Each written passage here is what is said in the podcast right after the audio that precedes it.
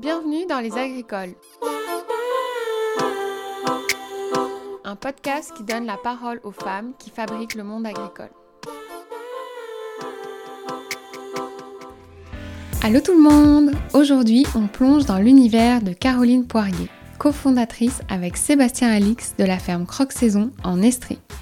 Comme vous allez le constater, au moment où on se parle, Caro porte bien des casquettes productrice agricole, présidente de la CAP, parente, gestionnaire, citoyenne investie. Bref, une femme qui dépote et impressionne. J'avais beaucoup entendu parler d'elle, notamment par ses prises de parole via la CAP, et il me tardait vraiment de la rencontrer. D'ailleurs, sa ferme a été une des dernières étapes du road trip, et finir par une personnalité aussi investie politiquement a été un vrai bonheur pour moi. Dans cet épisode, enregistré après trois jours ensemble, on revient sur nos conversations de chant, de déjeuner et de soirées accoudées au comptoir de la cuisine. Au fil de nos échanges, on voit comment la vie parfois tient à une bonne rencontre sur le pouce et nous amène à faire des choses qu'on n'imaginait même pas, comme l'agriculture.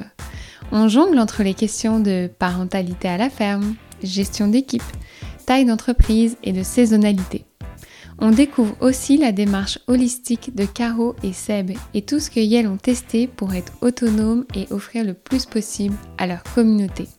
Et pas seulement des légumes, été comme hiver. Mais surtout, en seconde partie d'épisode, on plonge à pieds joints dans toutes les questions agropolitiques qui m'enthousiasment. Déjà, c'est le moment ou jamais de découvrir l'histoire de la CAP en deux minutes chrono. Et ensuite, d'écouter Caro qui a beaucoup de choses à dire. Subventions, certifications, soutien à la main-d'œuvre, pérennisation des fermes, valorisation politique et économique de l'agriculture de proximité. On parle de tout et ça nous passionne. Alors, j'espère que vous aussi et on se retrouve de l'autre côté pour conclure. À noter que depuis mars 2022, Caroline n'est plus présidente de la CAP après plusieurs mandats. Aujourd'hui, c'est Émilie Viaudroin également membre de cette relève agricole qui la succède pour relever plein de beaux défis. Encore une femme badass à la présidence. Ça aussi, c'est vraiment excitant. Alors, bonne écoute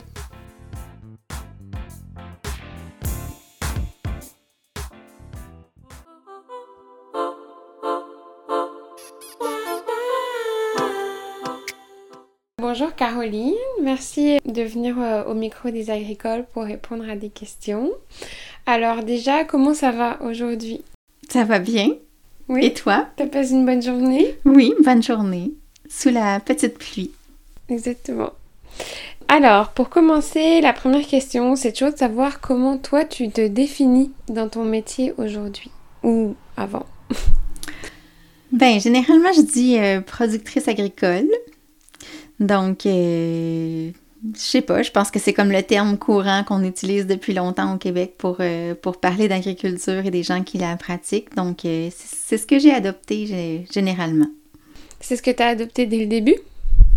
Oui, je dirais dès le début. Puis aussi parce qu'on on fait de l'agriculture diversifiée, donc pas exclusivement du maraîchage à la ferme. Donc, ça, ça représente aussi, ça permet d'élargir sur la diversité des productions. Alors, euh, est-ce que tu pourrais nous raconter comment tu es devenue une productrice agricole, toi? Oui, c'est une drôle d'histoire que j'ai jamais racontée euh, au micro, en tout cas. Eh bien, moi, quand j'ai euh, fait, mon, fait mon cégep à Bécomo, je viens de la Côte-Nord. Je viens de Bécomo, j'ai fait mon cégep en sciences pures. Quand j'ai terminé mon secondaire, comme bien d'autres je savais pas ce que je voulais faire dans la vie. Donc, ça m'ouvrait toutes les possibilités. Puis, quand je suis arrivée en en quatrième session, donc dernière session de cégep, je devais choisir qu'est-ce que je voulais faire comme dans mon parcours universitaire. Puis j'avais décidé de m'inscrire en sciences politiques et en écologie. Et puis euh, finalement, euh, j'ai pas terminé mon cégep cette euh, session-là parce qu'il s'est passé des choses dans ma vie, ça allait comme plus ou moins bien au niveau personnel, puis j'ai décidé de, de partir en voyage dans l'Ouest canadien. Donc trois semaines avant la fin, je, je suis partie en autobus. J'ai donc coulé tous mes cours. Et puis, euh, finalement, en voyage, j'ai rencontré quelqu'un sur le pouce, donc qui m'a prise sur le pouce. C'est moi qui faisais du pouce. Et puis, euh, elle, elle arrivait de, l'Oregon. Euh, on était dans les Kootenays à ce moment-là, en Colombie-Britannique. Puis elle, m'a raconté son parcours. Puis elle arrivait d'une aventure avec des amis où il y avait eu pendant plusieurs années sur une terre louée une ferme où ils faisaient des, légumes biologiques pour leur communauté, puis aussi de l'élevage finalement, ben, est en route pour le Canada parce que le propriétaire de la terre avait repris possession. Donc, eux s'étaient retrouvés comme sans terre, finalement.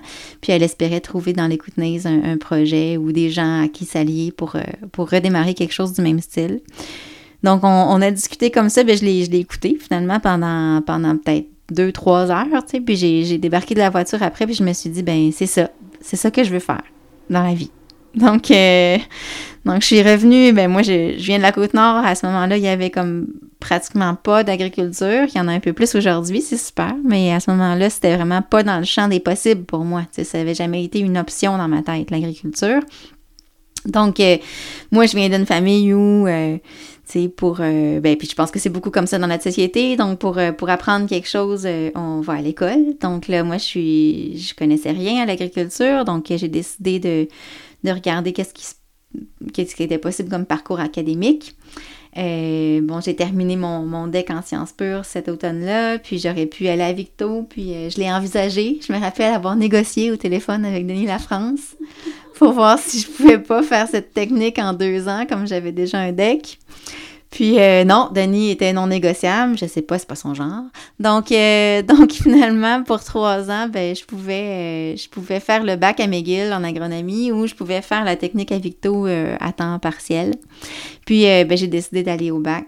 Donc, alors que moi, je m'étais dit McGill, jamais. Donc, il faut jamais dire jamais.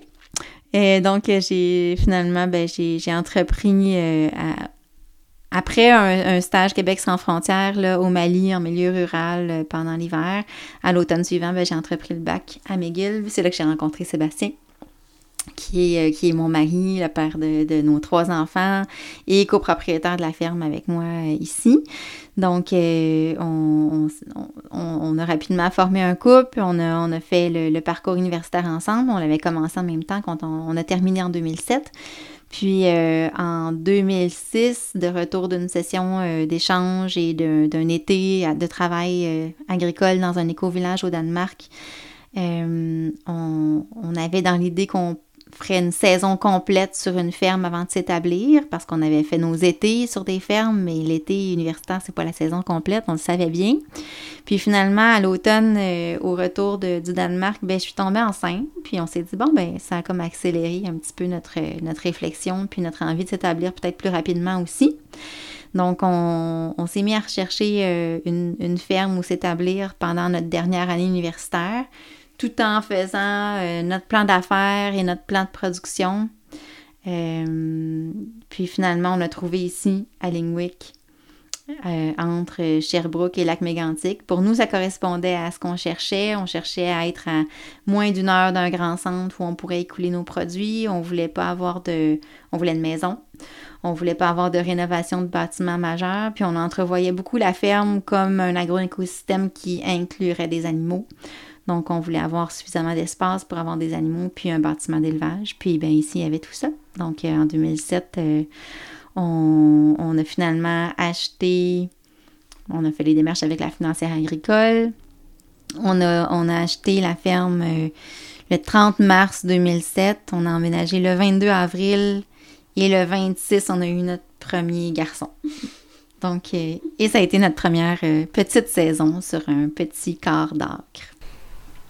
Fait que c'est passé beaucoup de choses pour votre installation. Oui, il s'est passé beaucoup de choses. Puis en même temps, ben moi j'ai toujours, euh, on a toujours pensé, Sébastien et moi, que d'avoir des enfants en même temps que la ferme, ça avait eu du bon. Parce que, parce que d'avoir des enfants, ça donne un rythme à ta vie, ça t'oblige à arrêter. Puis euh, je pense qu'une ferme, c'est très, euh, c'est très prenant et c'est jamais assez.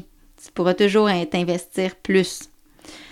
Donc, euh, donc, ça a été, je pense, un, ça a créé dès le départ une sorte d'équilibre entre notre vie, notre vie familiale, notre vie de couple, notre vie de ferme, notre vie communautaire. De savoir qu'il y avait une heure pour rentrer à la maison. Oui, qu'il fallait absolument faire à souper. C'était pas juste nous qui allions manger des sandwichs tous les jours. Donc, Oui, euh, ça, puis ça, ça a rythmé aussi. euh, je pense que ça, ça a orienté plein de choses, tu sais, notre mise en marché aussi, le fait qu'on qu'on voulait pas faire trop de livraisons par semaine, qu'on voulait quand même avoir du temps en famille avec les enfants. euh, tu sais, le fait que pendant des années, j'ai arrêté de travailler à, à, à 15h53 pour être à la garderie à 16h parce que notre garderie fermait à 16h. Donc, euh, ouais, ça, ça a orienté beaucoup de choses. Puis, avec le recul, je pense que c'était vraiment euh, positif. Ça vous a donné une certaine efficacité, tu dirais? Je sais pas si ça nous a donné une efficacité. Je pense qu'on peut l'atteindre de différentes façons. Euh, mais je pense, en tout cas, que, que quand tu te, tu te perds un peu comme personnellement, puis comme couple dans l'entreprise, peut-être que tu deviens moins efficace. C'est quand tu n'as plus d'espace pour euh, prendre du recul sur ce que tu fais. Euh, je pense que ça peut effectivement jouer sur ton, sur ton efficacité au travail, mais aussi sur la sur les décisions que tu prends, sur la, la, la- sur l'efficacité de tes décisions. Puis là, tu nous as arrêté l'histoire en 2016. Fait que là, ça va être votre 15e année cette année? Votre 15e saison? C'est notre 15e saison, ouais. Euh, comment ton métier il a évolué entre la première et cette 15e que tu entames Ou, entre guillemets, vous avez aussi jamais été une aussi grosse équipe cette année? C'est la première fois que vous êtes quoi 8 10 Ouais, ben tu sais, là, c'est dur de, traduire ça en équivalent temps plein parce qu'il y a plusieurs personnes à temps partiel, puis il y a plusieurs personnes qui sont stagiaires aussi qui vont partir au mois d'août. Mais dans le plus gros, là, dans la journée, les journées où tout le monde est là, on a 10 personnes plus nous, plus, euh, plus Sébastien et moi. Donc euh, oui, c'est définitivement notre plus grosse équipe euh, à vie. Euh, comment ça a évolué?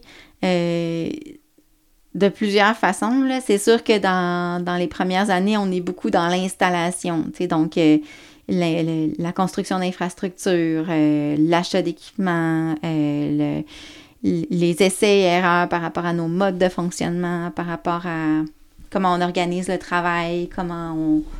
Tout est en construction.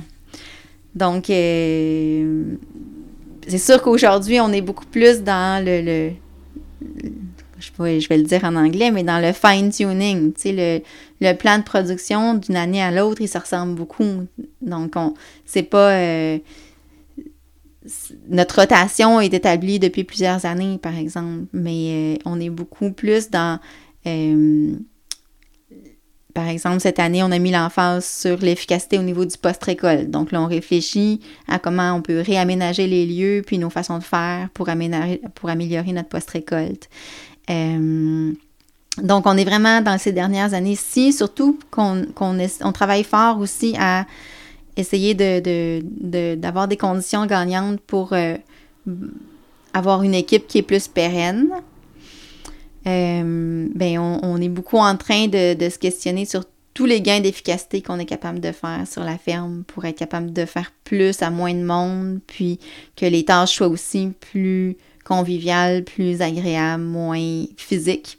Parce que, parce que tout le monde, parce que ça fait partie des raisons aussi qui font que les gens vont pas nécessairement rester en maraîchage, donc euh, l'usure du corps, donc euh, puis nous, nous, on, on la sent pas tant que ça, mais on, on vieillit comme tout le monde. On sait bien qu'on pourra peut-être pas faire ça jusqu'à 60 ans.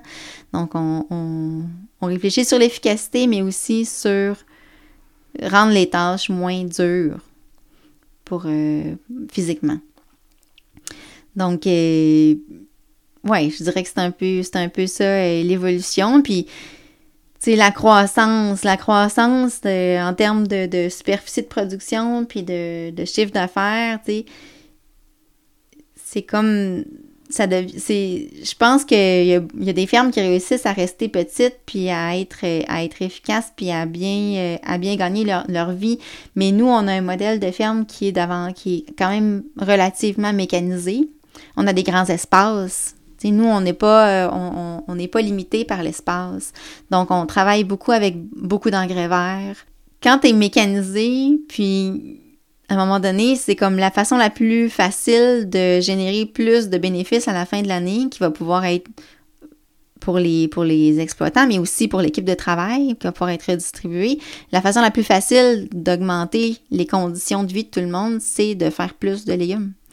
Donc, euh, donc à travers les années, c'est sûr qu'on est passé de, de 4 à 375 paniers. Euh, mais on essaie de... Vous avez vraiment déjà eu quatre paniers? Oui, en 2007, on avait quatre paniers.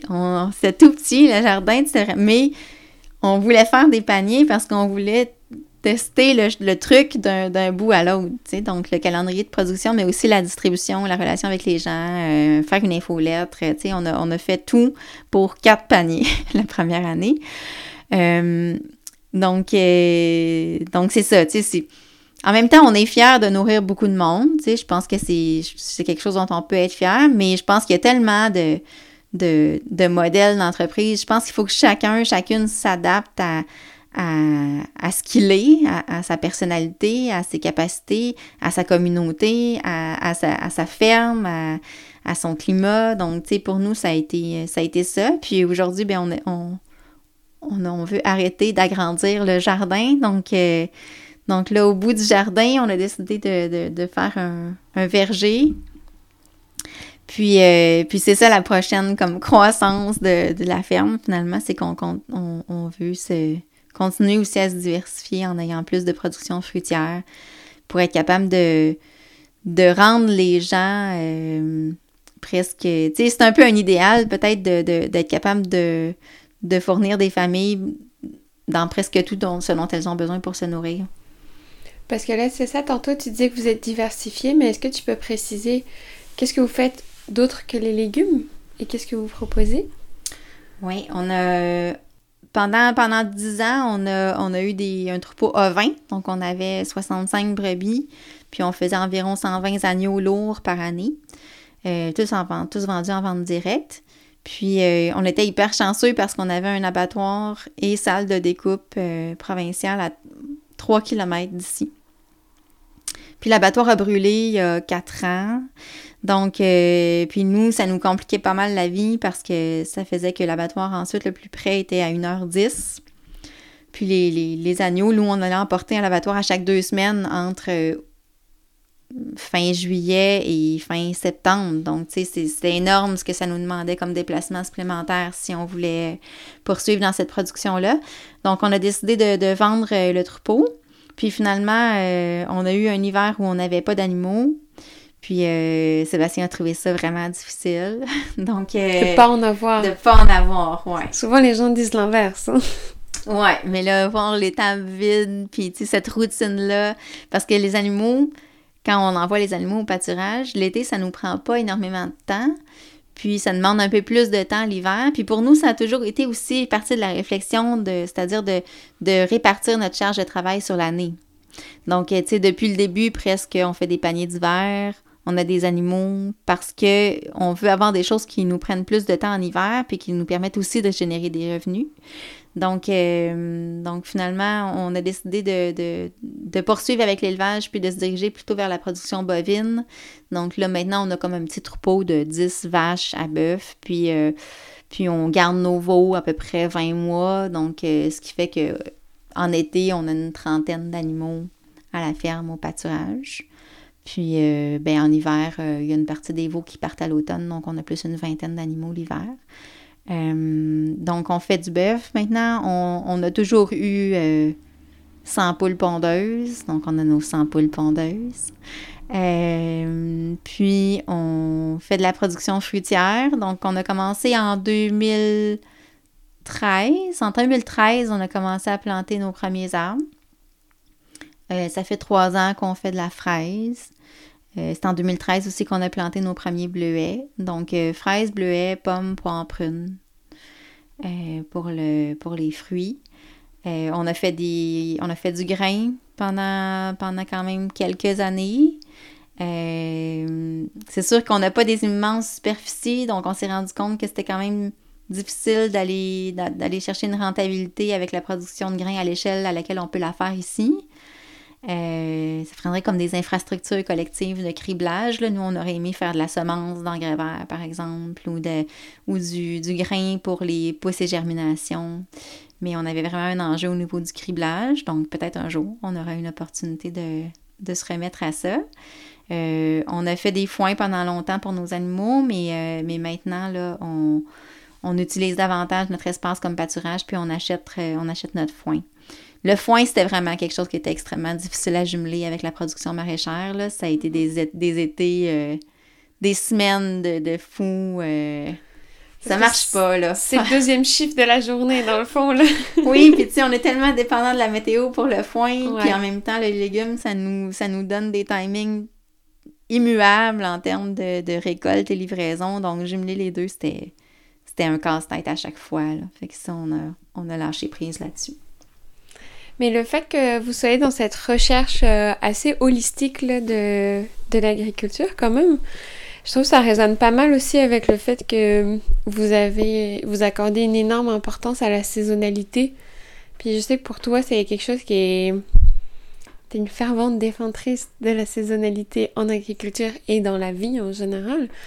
Est-ce que tu peux nous raconter un peu plus comment ça prend place dans ton entreprise ou dans comment ces idéaux ou ces convictions ils sont venus nourrir ton, ton projet, tes idées, puis peut-être même tes engagements politiques ou autres? Oui, euh, c'est ça, Croque Saison, c'était pas... Euh, tu sais, dès le départ, je pense que c'était quelque chose qui nous animait. Euh, l'idée de, de, de, de, manger selon les saisons. Puis ça a été long avant que nous, on se mette à la production en serre chauffée. On a bâti notre première serre chauffée, à part la pépinière, là, une serre chauffée de production. Là, euh, en fait, on en a juste une, puis on l'a bâti en 2015. Donc, ça faisait déjà longtemps quand même qu'on faisait des paniers euh, sans serre chauffée. Euh, puis c'était, c'était par choix, c'était parce qu'on on, on, croyait quand même assez fermement dans l'idée que les productions en champ sont moins énergivores à plusieurs niveaux que la production en serre et qu'on n'a pas besoin vraiment des légumes de serre pour, euh, pour bien manger. Après, c'est sûr que les gens apprécient les légumes de serre. Puis, euh, puis le fait d'avoir une serre, ça nous a permis, par exemple, de commencer nos paniers deux semaines plus tôt. Donc avant, on faisait 18 semaines de paniers maintenant, de paniers d'été. Maintenant, on en fait 20. Euh, puis ça nous permet aussi donc de, produire plus en champ parce que les deux premières semaines qu'on fait maintenant sans serre, ben ça aurait fait des paniers de verdure, tu sais, fait qu'on n'aurait pas pu vendre vraiment ces paniers-là.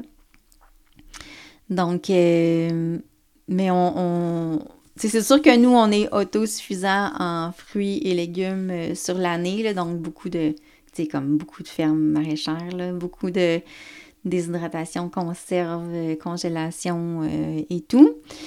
Mais on essaie aussi de partager beaucoup ça avec, avec euh, notre clientèle. Puis, tu sais, même si je suis pas mal certaine qu'on pourrait. Tu sais, que. On hésite toujours encore, en fait, aujourd'hui, à, offrir le panier vraiment libre, libre choix. Donc, on a, on a une formule panier qui est un peu hybride. Donc, il y a des choses qui sont comme imposées dans le panier, d'autres qui sont au choix. Puis moi, j'ai comme la conviction que si on allait vraiment vers le libre choix, ça nous prendrait plus de superficie en serre. Parce que les gens vont aller davantage vers ce qu'ils connaissent, puis vers des légumes qui sont comme très, très faciles à aborder, faciles à cuisiner, même si plein d'autres légumes, là, on n'a pas besoin de les cuisiner. Mais ils vont aller vers vraiment ce qu'ils connaissent. Donc, tu sais, tomates, concombres, c'est comme des, des, des très gros vendeurs. Puis donc, on, puis comme nous, on ne veut pas faire plus de production en serre, ben on garde un peu cette, cette contrainte-là qui, qui, oblige les gens à, à, manger plus en saison finalement, puis à aborder des légumes de printemps, puis des légumes d'automne qui connaissent moins. On ferme les serres fin octobre, donc nos paniers d'hiver, c'est vraiment des paniers de légumes de, de, de conservation euh, auxquels on va ajouter des pommes ou euh, des micro-pousses ou euh, on fait des verdurettes en serre comme minimalement chauffées mais seulement jusqu'à Noël. Donc après, ben, on, est vraiment dans, la, dans le légume de conservation. Puis, puis je pense que les gens ils finissent par, par découvrir beaucoup de choses puis apprécier beaucoup de choses puis que ça leur fait varier leur alimentation. Mais, mais, mais c'est sûr que pour certaines autres personnes, c'est pas tout le monde des paniers d'été qui va prendre un panier d'hiver. Puis pour certaines personnes, ça demeure une contrainte trop importante. Ça demeure une contrainte. alors que d'autres finissent par le considérer comme un plaisir puis une opportunité. Ben, il y a des gens qui vont qui s'y font pas puis qui, qui continuent à se sentir brimés par ça. Mais moi, je pense qu'il faut, il faut le célébrer. Puis, il faut, puis je pense qu'il y a d'autres cultures culinaires qui arrivent à le célébrer très bien. Puis à chaque fois, je me dis aussi, il y a 50 ans, tout le monde vivait comme ça. Puis c'était, chaque saison avait ses, ses, euh, ses vedettes ses légumes vedettes, tu sais. Puis, euh, puis on prenait plaisir à, arriver à l'automne puis à, à, remanger davantage de, légumes du caveau, puis de légumes cuits. Puis, puis, puis l'été, c'est autre chose, tu sais. Puis ça nous, ça nous donne un rythme aussi à nous comme êtres humains. Puis ça nous donne l'impression, je pense, d'être connectés avec la nature. Donc nous, on, est content d'offrir cette opportunité-là aux gens qui, qui ont envie de le vivre.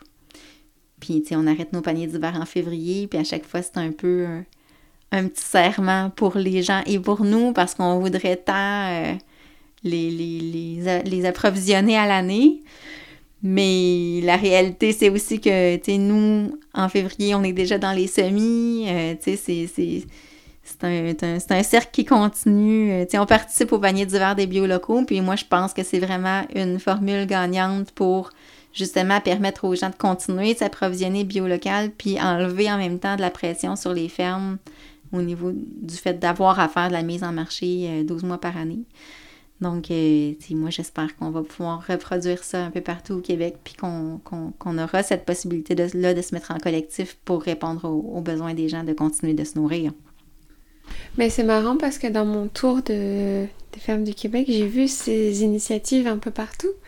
Puis c'était intéressant de voir comment ben, dans le Saguenay, ça s'appelle Nord Bio. Ah. Euh, dans la baie des Chaleurs, ça s'appelle la baie des Saveurs. Euh, chez nous, en Estrie, il y a la coopérative du terroir solidaire qui est assez présente. Fait que c'est le fun aussi d'aller voir comme dans chaque zone du Québec, comment les gens se regroupent pour euh, faire valoir leur, bah, leur artisanat alimentaire, presque, parce que je sais que dans ces coopératives, il y a beaucoup de produits transformés en général aussi. Mais ça répond à ce que tu dis, c'est-à-dire c'est des coopératives ou des associations qui essaient de pousser les gens à consommer local à l'année. En disant, mais nous, on, fait cette offre, c'est simple. Et comme tu le dis, moi je trouve ça beau ce que tu dis de dire, bah, faut arrêter de voir la saisonnalité comme une contrainte, mais vraiment comme une célébration. C'est bah, oh chouette, c'est cette saison, ou oh chouette, la première tomate, ou oh chouette, les premières courges. Il y a quelque chose de qu'on aurait plus comme accueillir plutôt que de dire ah je vais pas manger de tomates pendant six mois oui parce qu'en même temps c'est là qu'elles sont bonnes donc euh, ça veut dire qu'on est toujours en train de, consommer les, les, les, choses qui, qui, sont, euh, qui sont à leur plein potentiel, tu sais. Donc, euh, tu sais, ça m'est arrivé, là, bon, pas dernièrement, là, mais tu sais, il y a plusieurs années, là, les premières années, disons, qu'on, mangeait comme ça, tu, vois une tomate à l'épicerie, tu t'es comme, ah, tout d'un coup, j'ai vraiment envie de manger une tomate, Finalement, tu l'achètes, t'es tellement déçu. ça n'a tellement rien à voir avec la tomate que tu avais envie de manger. Pleine de farine, pleine de... Ah. Granuleuse, pas sucrée. Euh, donc, du monde. Donc, c'est ça aussi, tu sais, je pense que quand on apprend à développer son goût pour les pour la, l'immense variété de légumes qu'on est capable d'avoir au Québec, ben on apprécie aussi les, les avoir bien à point, tu sais, dans, la, dans, dans, leur, euh, dans leur meilleur état. Bah oui, c'est sûr. Puis je pense que la réponse de la, la, réponse de la saisonnalité, ça vient aussi euh, répondre à toutes les futures problématiques des changements climatiques. Puis est-ce qu'on va dans le futur pouvoir euh, avoir encore des serres ad vitam aeternam pour nous nourrir? Tu sais, c'est comme. Je pense que ça, ça interroge ça aussi. En disant, est-ce qu'on habitue le monde, comme tu disais, à. Finalement, on, on se dit, ah bah la solution c'est la serre parce que le Québec euh, doit répondre à à, une, comment on pourrait dire, une autonomie alimentaire. Puis là, aujourd'hui, on dit, ah, c'est la serre. Oui, certes, ça aide beaucoup de monde d'avoir accès à ça, mais est-ce que c'est ça la réponse à ce qui s'en vient?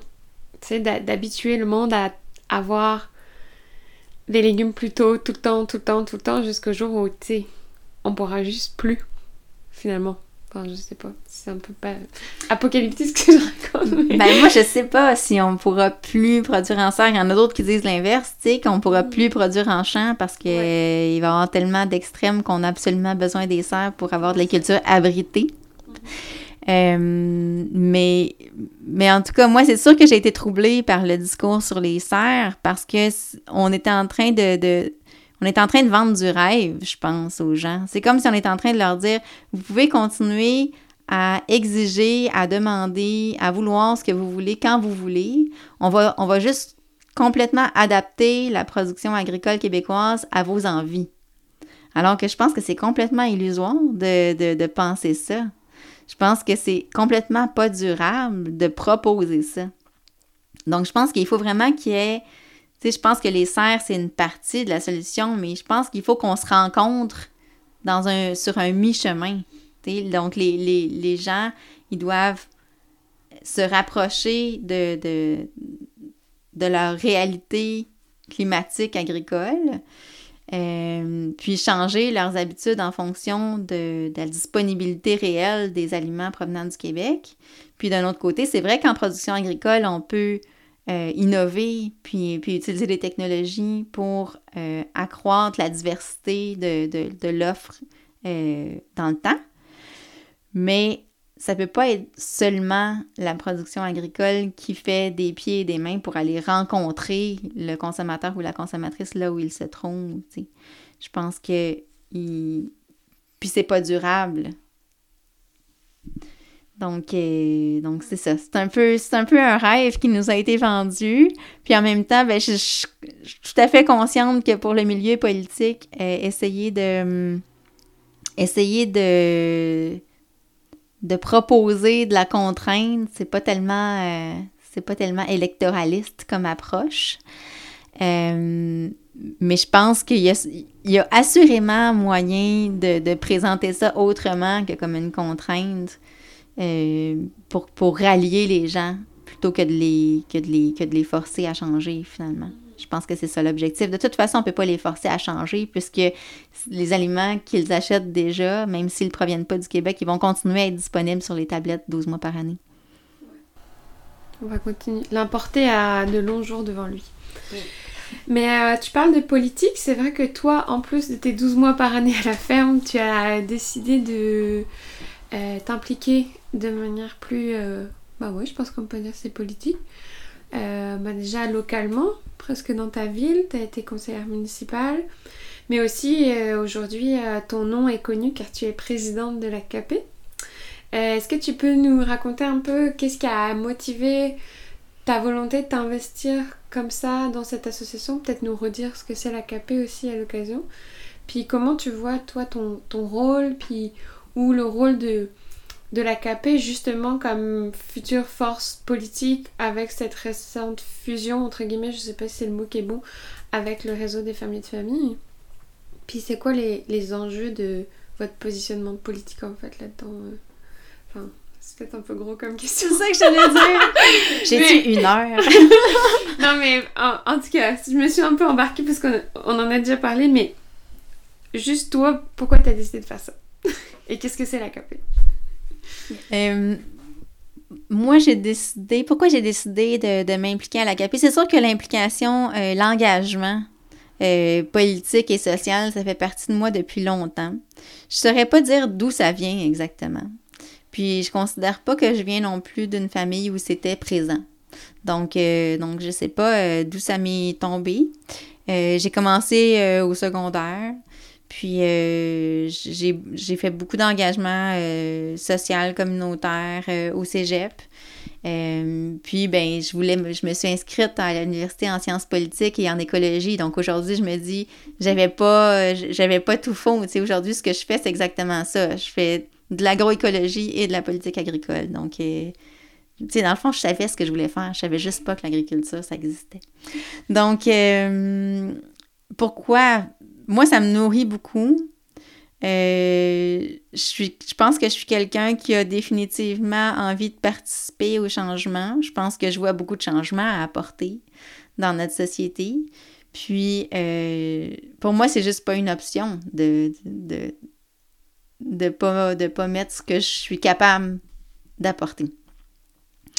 Donc, euh, donc, ça me fait très plaisir, ça me nourrit beaucoup, ça fait que ça, ça, nourrit ma réflexion, ça me permet d'avancer comme personne, de, de, de continuer à, à, évoluer mes positions, de j'ai aussi l'impression d'être utile à quelque part, donc euh, j'aime ça, ça me ça j'aime travailler avec des gens intelligents, motivés. Euh, euh, je vis des moments d'exaltation, de, de, quand on, travaille sur des, dossiers chauds, puis que je sens que qu'on avance, qu'on a... qu'on... J'allais dire qu'on a raison. Ah oui, je vois ce que tu veux dire, oui. Ouais. Tu sais, quand, quand tu arrives à, définir ta, position, puis à, développer un argumentaire qui devient presque, presque implacable, tu sais, il y a comme un petit thrill que tu ressens à ce moment-là qui est vraiment, euh, qui est vraiment gratifiant. Puis, euh, donc, c'est ça. Moi, ça me nourrit beaucoup. La CAP, c'est la coopérative pour l'agriculture de proximité écologique, CAP.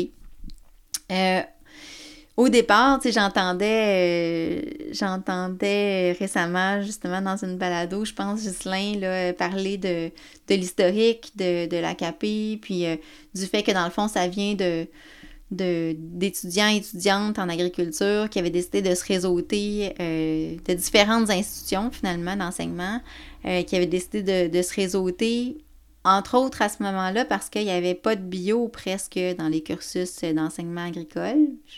Ça n'a pas tant bougé, mais ça a quand même bougé un peu.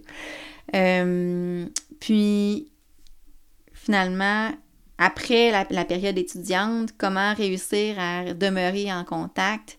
Ben, au départ, ça a été euh, le RJME, le réseau des jeunes maraîchers écologiques, qui est devenu le réseau des joyeux maraîchers écologiques quand les gens ont continué à vieillir.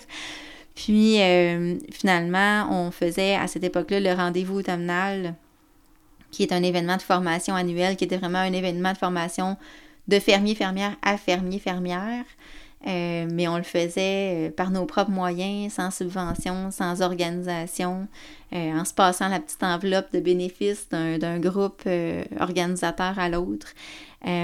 puis, finalement, on s'est dit un jour, ben non seulement on pourrait bénéficier de, de, moyens plus intéressants pour faire nos événements si on était légalement constitué, mais aussi on, le réseau des fermiers fermières de famille puis équitaires euh, ne voyait pas comme dans ses mandats euh, l'idée de porter les revendications politiques des fermiers fermières de famille.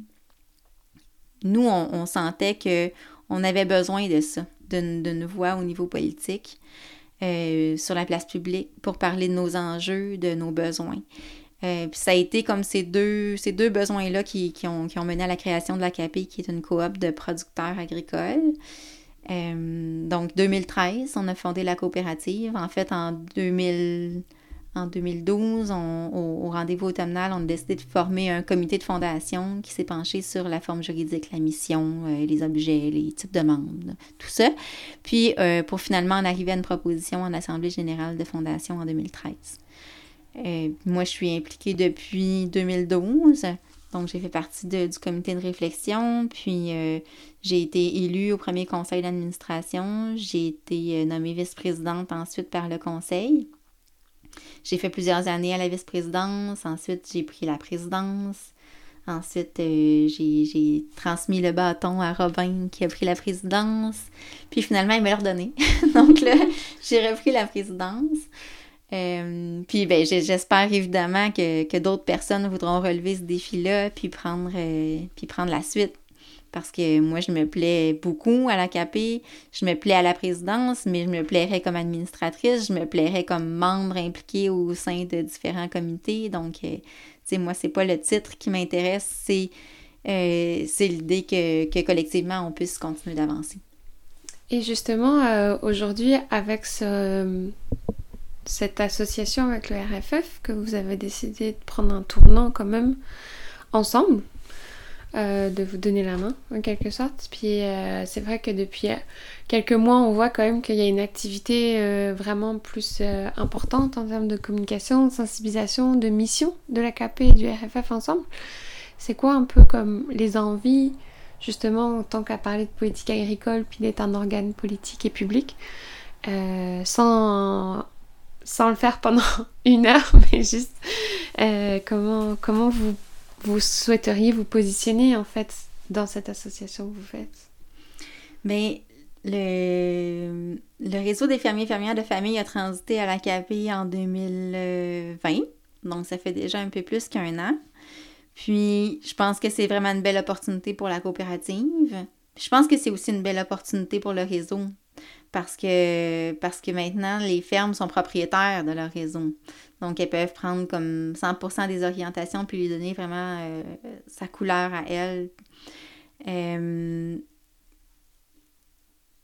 on, vient de refaire, euh, on, achève en fait la, révision de notre planification stratégique, qui est la première planification stratégique qui allie finalement les besoins puis les, la vision des deux organisations. Donc, on a redéfini aussi notre vision.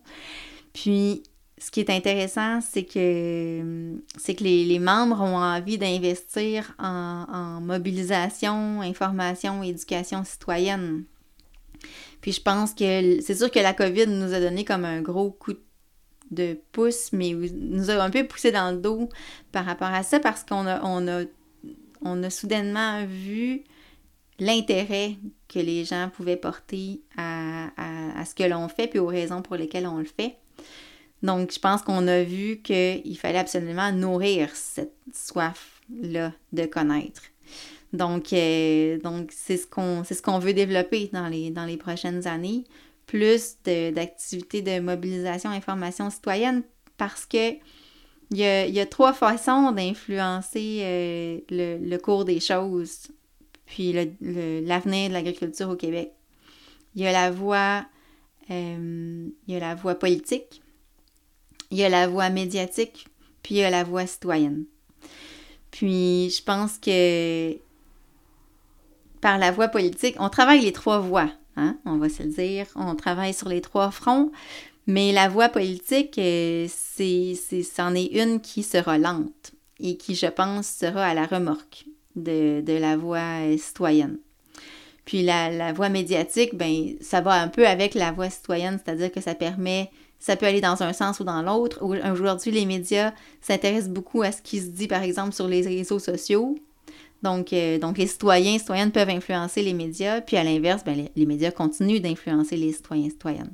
Donc, euh, donc, on travaille sur les trois fronts, mais, mais c'est certain que, que la voie politique, c'en est une qui est faite de, de patience, de parfois de frustration, euh, puis je pense qu'on peut pas se limiter à ça.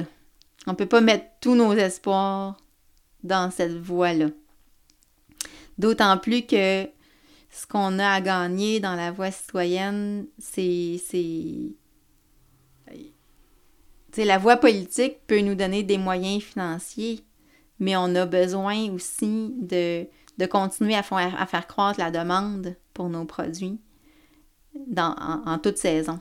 Donc, tu sais, la, la, voie de la mobilisation citoyenne, ben c'est non seulement, tu sais, c'est sûr qu'il y a une partie promotionnelle à ça, puis il y a une partie de continuer à faire croître l'intérêt des gens pour, euh, pour nos produits, mais au-delà de ça, c'est aussi comment on peut euh, faire que les exigences politiques viennent aussi des citoyens par rapport à, à l'agriculture. Parce que l'agriculture, c'est une activité particulière parce qu'il y a très peu de gens qui pratiquent l'agriculture.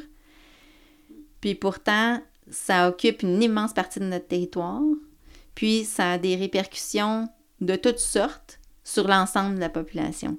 Donc sur notre environnement, sur ce que l'on mange, euh, sur, euh, sur les fonds publics. Donc, euh, donc l'agriculture, c'est une question, je pense, qui devrait intéresser tout le monde. Je pense qu'on a notre, notre part à faire pour s'assurer que ce soit le cas, puis qu'une fois qu'ils sont intéressés, qu'ils aient accès à l'information parce qu'il y en a des gros lobbies agricoles qui sont très bien organisés pour, euh, pour, euh, présenter l'information de la façon dont ils veulent bien la présenter. Donc, tu sais, nous, je pense qu'avec le réseau, puis avec les bonnes années qu'on a connues, on commence à avoir cette possibilité, cette force-là. Euh, donc, je pense qu'on a vraiment tout avantage à, la, mettre en œuvre. Comme tu dis, par contre, c'est vrai que c'est difficile de faire la balance avec des, des gros lobbies qui ont beaucoup d'argent de marketing, puis de, qui savent très bien faire tout ça aussi. Ouais, c'est super intéressant de se dire que bah, c'est ce qu'on dit toujours là, comme que ça vienne du bas. Je sais pas ce que c'est l'expression, mais tu sais comment la, mobilisation peut venir. Puis les politiques, euh, ils vont s'adapter. Parfois, ils sont obligés de s'adapter à ce qui vient du bas aussi. Tu sais, fait que si le bio existe, si le maraîchage bio existe, ça me fait vraiment penser à ce que disait Laurence euh, du Vermouton. Elle, euh, elle, elle le fait qu'il fallait tous qu'on se certifie en bio. Euh, parce qu'elle dit bah il faut qu'on fasse une masse critique puis il faut qu'on existe en fait dans les chiffres. Tu sais, il faut que le bio ça puis on en reparlait avec d'autres amis, euh, genre oui, même si on passe de 4 à 6 ou de 6 à 8, c'est quand même euh, presque on augmente de 25% à chaque fois là. Mais tu sais, il faut qu'on existe dans les chiffres que les gens qui font du bio, ils commencent à prendre la place dans l'agriculture puis que ce soit écrit noir sur blanc. Et pour moi, ça fait aussi partie de ces mouvements aussi à dire euh, Allô, on est là, et puis ce qu'on fait, euh, ça fonctionne, puis il peut nous faire. Oui, c'est très vrai. Puis c'est la même chose pour euh, devenir membre de l'AKP. Quand on fait de la revendication politique, la première question qu'on nous pose, c'est vous représentez combien d'entreprises? Donc, plus, plus on est capable de, de dire qu'on représente beaucoup de monde, plus notre voix devient pertinente et importante au niveau politique au, niveau politique, ça compte beaucoup. Donc, euh, mais oui, je suis tout à fait d'accord avec Laurence. C'est tellement une bonne façon d'exprimer l'importance d'adhérer à la certification biologique. On parle de, de porter sa voix. Toi, aujourd'hui, en étant une femme, présidente de l'AKP, justement, tu peux porter ta voix de cette manière-là. Mais euh, tu représentes quand même aussi cette euh, quand même nouvelle génération. Ben, Laurence me disait aussi, on n'est plus la relève agricole, là, on est en tout cas. trop vieille. Mais c'est ça. Tu fais partie quand même de la relève agricole, du fait aussi que tu été une urbaine, puis que tu es devenue agricultrice. Euh, en tant que femme, dans un milieu qu'on sait euh, très bien, euh, qui était comme traditionnellement masculin, comme on dit aujourd'hui. les femmes ont le droit d'être salariées de leur mari fin des années 80 dans les fermes au Québec. Toi, comment tu Comment tu t'insères dans ce mouvement en fait où voilà les femmes prennent de plus en plus d'ampleur dans le monde agricole? Toi, tu es comme à la présidence euh, d'une organisation euh, agricole biologique au Québec. Donc malgré tout, euh, sans vouloir être un porte-drapeau de quoi que ce soit, tu es quand même un visage, puis tu, tu, portes le visage d'une certaine agriculture. En tant que femme, comment tu t'insères dans ça, dans ce mouvement? Est-ce que c'est quelque chose qui a de l'importance pour toi? Ben moi, j'avoue que je, je, je m'attache pas tellement à, à l'identité de genre. Euh, c'est sûr que c'est un président et des vice-présidents. Donc, euh, donc euh, est-ce que, est que dans leurs yeux, à eux, ça fait une différence? peut-être. Peut-être, peut-être que ça joue en ma faveur. Peut-être que, peut-être que leur, peut-être qu'ils se disent, qui vont ménager ou euh, je sais pas mais euh, mais je pense pas que ça fait ça fait une différence par rapport à, comment mes propos sont reçus. Donc euh, donc tu sais moi je, je le vois pas. C'est sûr que j'apprécie beaucoup avoir des femmes autour de moi travailler avec des femmes. Je pense qu'on tu sais puis il y, a probablement tu sais, je, dis des femmes, puis je pense qu'on devrait parler, du yin et du yang, ou du, ou du, du caractère qu'on associe plus au masculin puis au féminin, puis je pense que c'est, tu sais, c'est, en général, les hommes ont plus de caractère masculin, mais pas, pas toujours. Donc, euh, donc je pense que, mais je pense que le fait d'avoir effectivement beaucoup de femmes dans notre mouvement, ça apporte une dimension euh, sur l'ouverture, la bienveillance, euh, le, euh, qui, qui, je pense, très présente à la CAPI par rapport à d'autres organisations. moi là-dedans, je, je, sais pas. je sais pas comment je me définirais. Puis, tu sais, je, je, le vis beaucoup. Tu sais, puis l'ouverture, la bienveillance, mais, mais je, honnêtement, je peux pas dire comment le fait d'être une femme teinte mon action politique, par exemple. Mm-hmm. Après, je m'intéresse autant aux défis puis aux réalités c'est sûr que j'ai une sensibilité particulière, par exemple, pour la conciliation travail-famille, euh, les, les, les, inégalités, les injustices du régime d'assurance parentale ou de la, des, de la CNESST, euh, que peut-être des hommes n'auraient pas parce qu'ils parce qu'ils n'ont pas vécu. Donc, c'est ça, je les ai vécus, puis j'ai cette, euh, j'ai cette sensibilité particulière-là, mais je pense que des hommes pourraient l'avoir aussi. Mm-hmm. pour revenir à la saison 2021, on est déjà bien avancé là. on est presque mi-juillet. Fin juillet. Qu'est-ce qu'elle a, qu'est-ce qu'elle a de particulier cette saison 2021 pour vous? Je sais qu'elle a quand même des objectifs un peu différents des autres années. Comment ça, comment ça s'enligne pour vous? Ouais, nous on a pris la décision euh, à l'automne dernier euh, de, de, de passer de 300 à... On, avait on a un objectif cette année de faire 400 paniers de légumes par semaine. Puis je sais pas si on va l'atteindre parce que là, on est à 378. Euh, mais. Puis l'objectif, c'était vraiment, comme je l'expliquais tout à l'heure, de, de, générer plus de sous pour arriver à bâtir une échelle salariale, à, à, pérenniser des, des, des postes c'était pas juste pour des, des, gens qui veulent faire ça 3-4 ans, mais pour des gens qui peuvent se projeter là-dedans euh, sur le long terme, dans une carrière, euh, envisager d'avoir une famille en ayant un, emploi en agriculture, en maraîchage bio. Donc, euh, donc c'est ça notre objectif. Après, tu sais, nous, on s'est toujours dit, en tout cas, moi, je me suis toujours dit, je pense que Sébastien a, la même vision aussi, que, que dans la vie, on était. Moi, je suis productrice agricole, je suis pas gestionnaire d'entreprise. Donc, c'est vraiment important pour moi d'être dans le champ, de désherber, de transplanter, de récolter, de, de, faire de l'irrigation, de participer à, toutes les activités. Puis moi, je, ne me vois pas comme, comme gestionnaire à, travailler dans un bureau ou à passer ma journée à régler les problèmes de tout un chacun sur la ferme. Donc, euh, puis j'avoue qu'en début de saison, ça nous a fait peur, cette, euh, marche-là qu'on venait de monter, de passer d'une équipe à comme 7, de 7 à, à 10.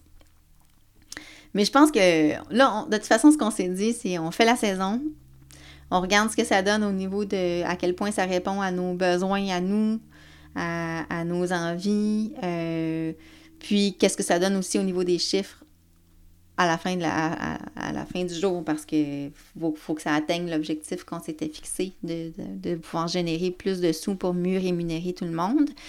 Donc, euh, donc c'est ça. On se dit, on fait la saison, mais c'est sûr que il y, a, il y a un mois et demi, je t'aurais dit, ah, c'est presque certain qu'on redescend à 300 paniers. Là, bon, on, est rodé, on commence à avoir pris un rythme, les gens sont plus formés aussi euh, sur les différentes tâches. Donc, euh, donc, on va voir comment ça va. Sinon, tu sais, au niveau des jardins, ben là, nous, on trouve que ça va bien. On a des beaux jardins. Donc, euh, on, est content. On fait le tour des jardins le dimanche. On, se dit que ça va bien.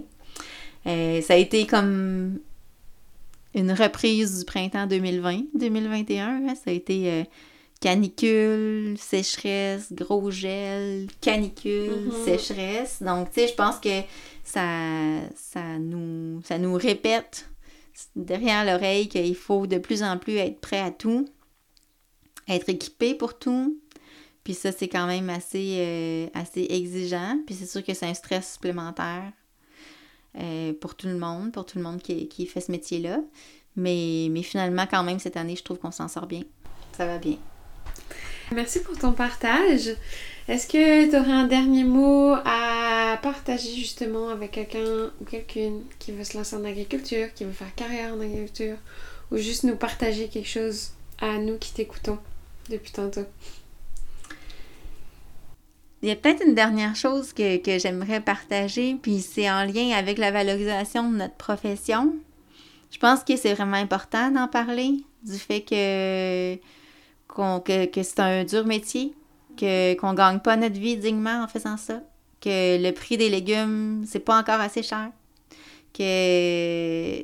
Puis, je pense que la pandémie nous a beaucoup aidé, tu sais, quand les gens ont réalisé que finalement, nos légumes du Québec sont produits par des Mexicains ou des Guatémaltèques qui travaillent ici plutôt que chez eux. Tu sais, ça, ça remet des choses en perspective, mais je pense que ça, sans, sans être... Euh, euh, sans se victimiser, sans être, euh, sans être défaitiste, je pense que ça nous a donné beaucoup d'arguments pour, euh, pour dire qu'on a besoin d'aide.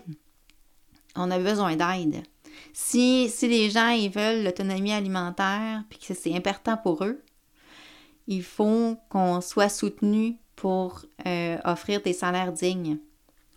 Puis tant qu'on aura des accords internationaux qui empêchent qu'on on ait du protectionnisme pour, euh, pour empêcher l'arrivée sur nos marchés de produits qui sont, qui produits par des gens qui ne gagnent pas des salaires dignes, ça va être très difficile ici d'arriver à verser des salaires dignes en agriculture. Donc, ou bien les gens acceptent de payer plus, puis à ce moment-là, on a comme l'enjeu de la sécurité alimentaire.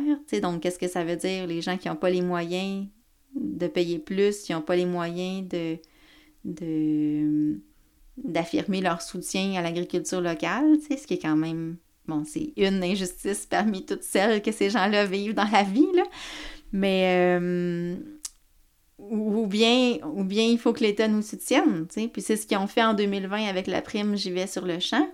Ça a été, ils ont admis à demi-mot que nos salaires sont insuffisants.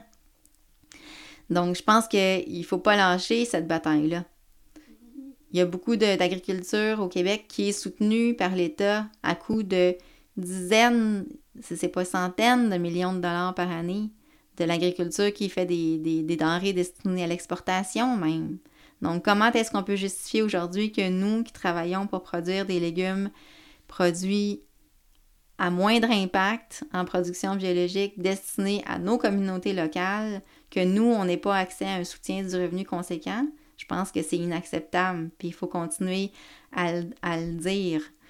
Donc, euh, puis moi, je, puis je pense que c'est un grand rôle que moi je prends comme présidente de l'AKP, c'est de travailler de façon à ce que on puisse euh, pérenniser les entreprises existantes, puis rendre ça attrayant pour les, les autres qui voudraient se lancer, puis, puis contribuer avec nous à l'autonomie alimentaire. Mais, euh, mais je pense qu'il faut pas que. Par contre, il faut pas que la relève se laisse décourager par ça, parce que je pense qu'il faut leur dire que on, on le sait, on travaille là-dessus, on n'est pas en train d'occulter ça, puis il, faut, il faut en parler, puis il faut continuer de, se battre. Puis je pense qu'on a, on a, on a, on a l'appui populaire, on a les valeurs sociales, on a, on a des alliés dans cette lutte-là. Puis, euh, puis je pense que l'avenir est, tout à fait euh, est tout à fait ensoleillé pour la production euh, biologique de proximité au Québec. Eh ben, je pense que ça va être des fabuleux mots pour finir cette entrevue. Merci pour ton temps puis d'avoir partagé toutes tes idées, Caroline. Grand plaisir. Merci à toi pour cette belle initiative. Merci. Bye. La fin de l'épisode m'émeut particulièrement, car Caroline soulève plein de problématiques liées à la pérennité de nos métiers et la place que l'agriculture de proximité doit avoir dans la société et les politiques publiques agricoles. La sortie de l'épisode n'est pas tout à fait un hasard, avec l'arrivée imminente d'un manifeste de la CAP pour mettre en lumière toute la pertinence de ce mouvement et l'appel à une reconnaissance des gouvernements et de la société envers l'agriculture locale, biologique et de proximité. Car comme le dit Caro, l'agriculture nous concerne toutes et tous. C'est notre paysage, notre alimentation, notre économie et notre résilience. Alors oui, c'est aussi politique. Depuis 25 ans, via le RFF puis la CAP, l'agriculture de proximité prend toute sa place dans nos vies et nos territoires. Mais elle doit dorénavant être reconnue à une échelle plus grande et être une voix dans les débats actuels sur la survie de notre planète et de notre environnement. Ces modèles agricoles proposent des solutions concrètes pour prendre soin de la nature et de nos communautés, dans une démarche harmonieuse et vertueuse. Ces modèles doivent être pérennisés, soutenus et multipliés, car oui, ils font partie de la solution.